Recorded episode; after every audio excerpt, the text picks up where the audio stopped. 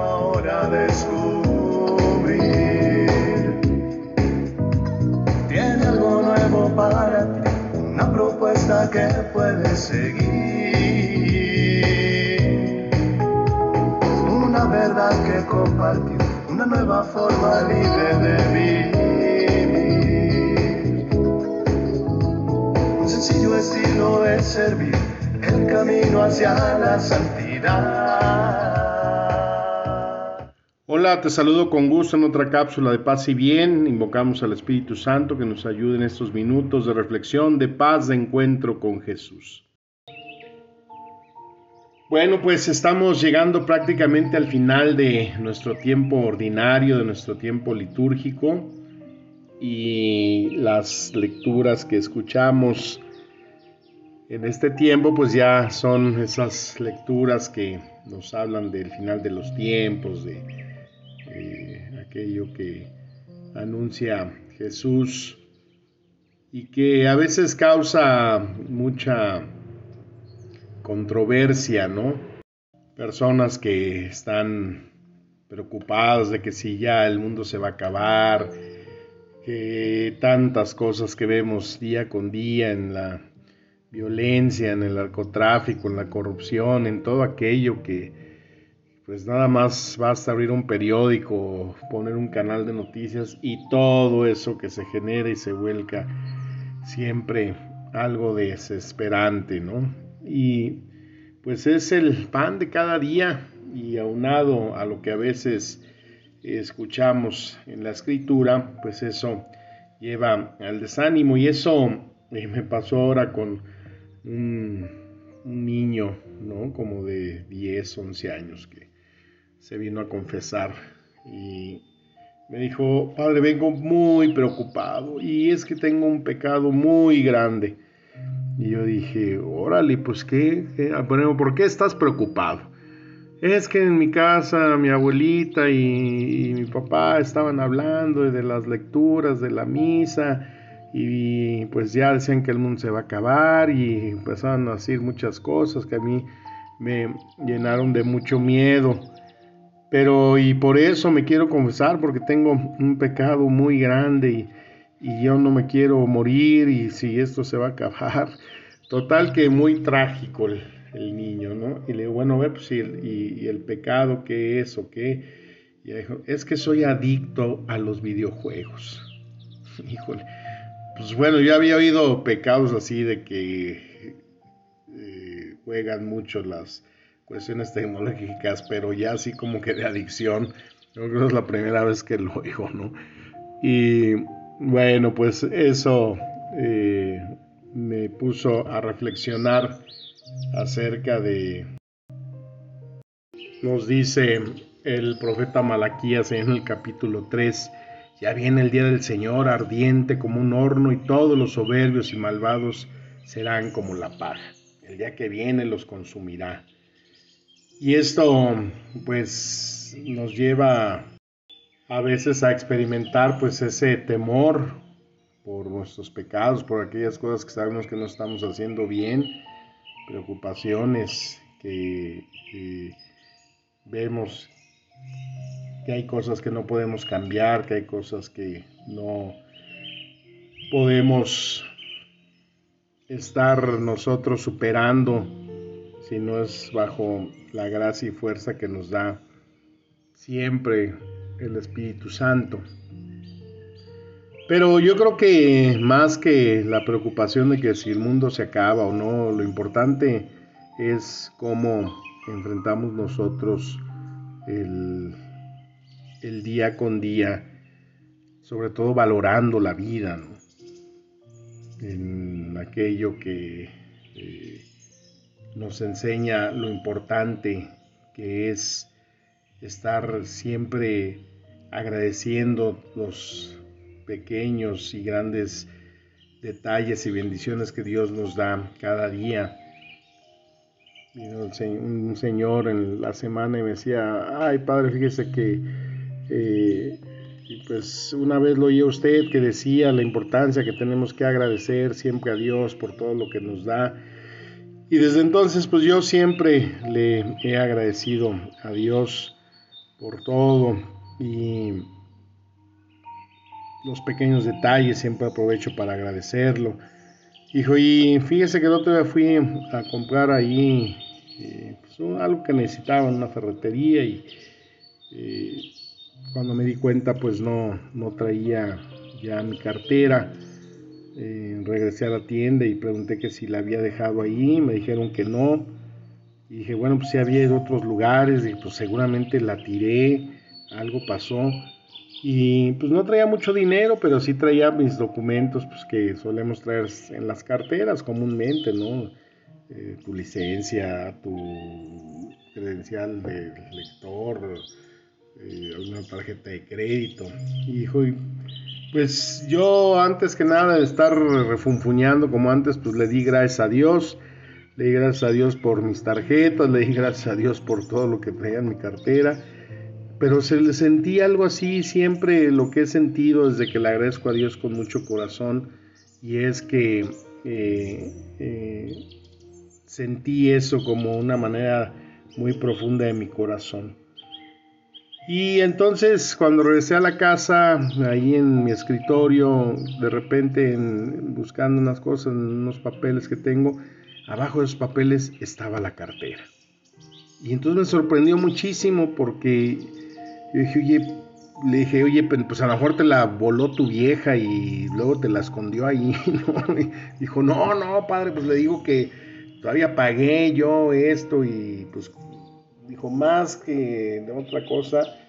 Y pues yo no sé si fue un milagro, una aparición, dijo, pero lo que sí es que eh, con eso confirmo más todo lo beneficioso que es agradecerle a Dios por todo lo que nos da.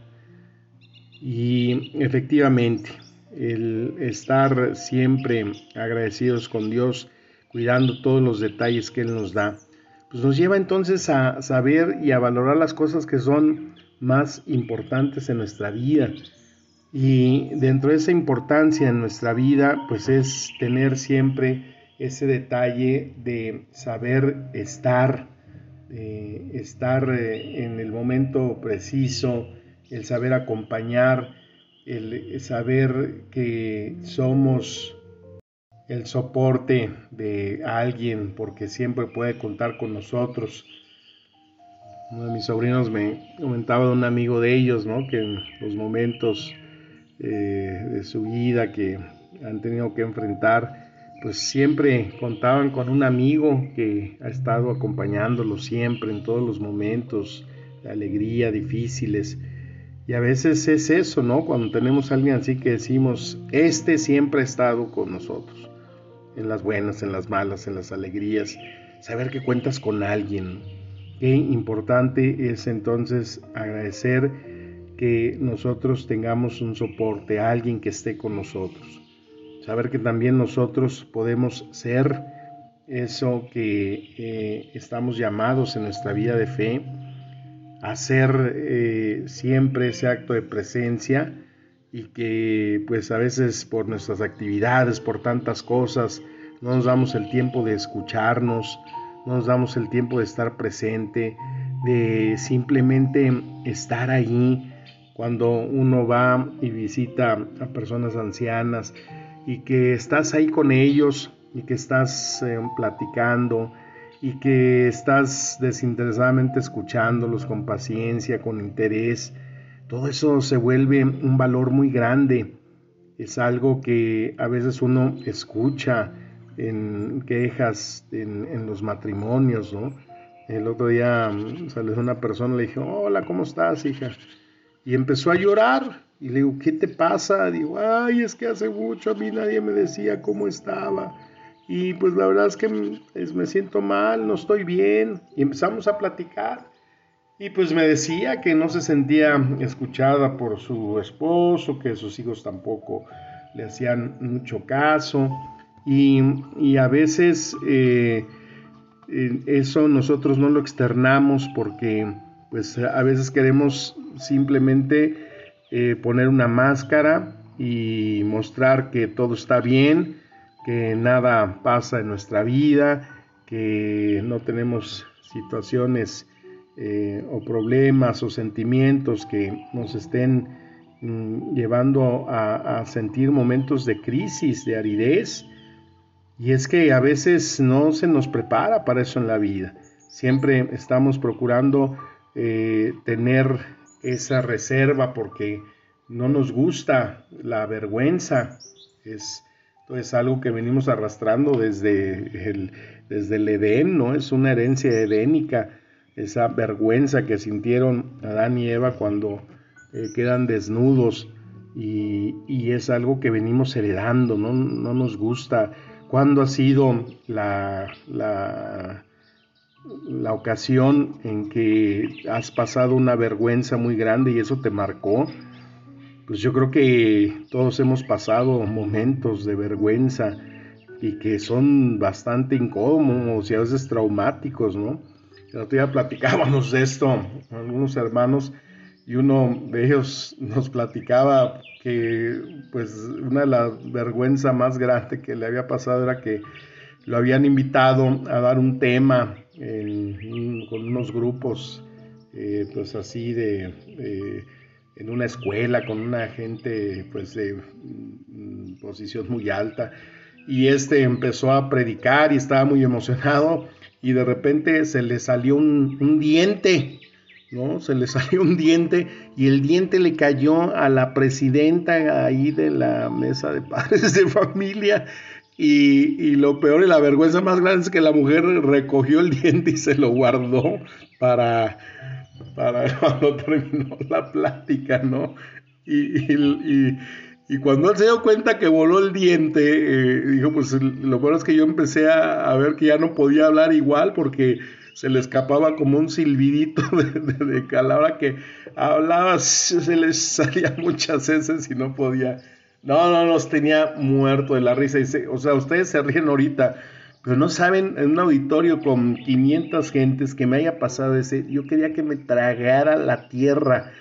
O sea, cosas que eh, pues nos hacen y nos marcan muchas veces, ¿no? Pero que las tenemos que superar, las tenemos que enfrentar y cuando no nos acostumbramos y cuando guardamos mucha reserva ante las vergüenzas, pues entonces hay momentos en que cerramos eh, el corazón para no dejar salir eh, esos episodios que necesitamos compartir, como el decir no me siento comprendida, no me siento acompañada, eh, si me siento ignorada por mi esposa, siento que mi mujer no me atiende, que anda en muchas cosas y no atiende la casa o, mis necesidades o los hijos o en el trabajo, me siento agobiado por una rutina, eh, mm, situaciones que estoy pasando personalmente, eh, híjole, pues siento esta tentación, tengo esta adicción y que no puedo superar, tengo ese pecado oculto que confieso y confieso y, y parece que nunca se va a ir.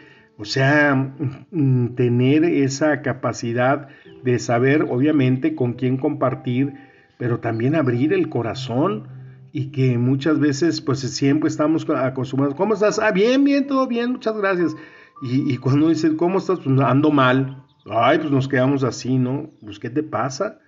Entonces, eh, a veces está bien no estar bien, a veces es eh, necesario darnos cuenta que el ir venciendo esas cosas que obstruyen muchas veces problemas que podemos sacar y solucionar, nos ayudan mucho a tener una vida interior más sana, algo que, pues saber que la vida es así y que esos detalles a superar esas imperfecciones que tenemos, pues nos llevan a darnos cuenta que tenemos que estar en ese constante eh, superar las imperfecciones para poder tener más plenitud en nuestra vida, para saber valorar, sacar el mayor provecho, saber que eh, estamos siempre contando con esa asistencia que nos da el Espíritu Santo y que cuando confiamos a Él, nuestro corazón, nuestros temores, nuestras vergüenzas, Él siempre busca esa salida, ese escape que necesitamos para poder liberar aquello que no nos deja dar los buenos frutos, la buena plenitud que tenemos que darle a nuestra vida. Y como siempre, pues la palabra de Dios que nos administra el Espíritu y la vida, nos siga iluminando y alimentando cada día. Pues te deseo un excelente inicio de semana. Te envío mi bendición y como siempre mi deseo de paz y bien en tu corazón. Amén.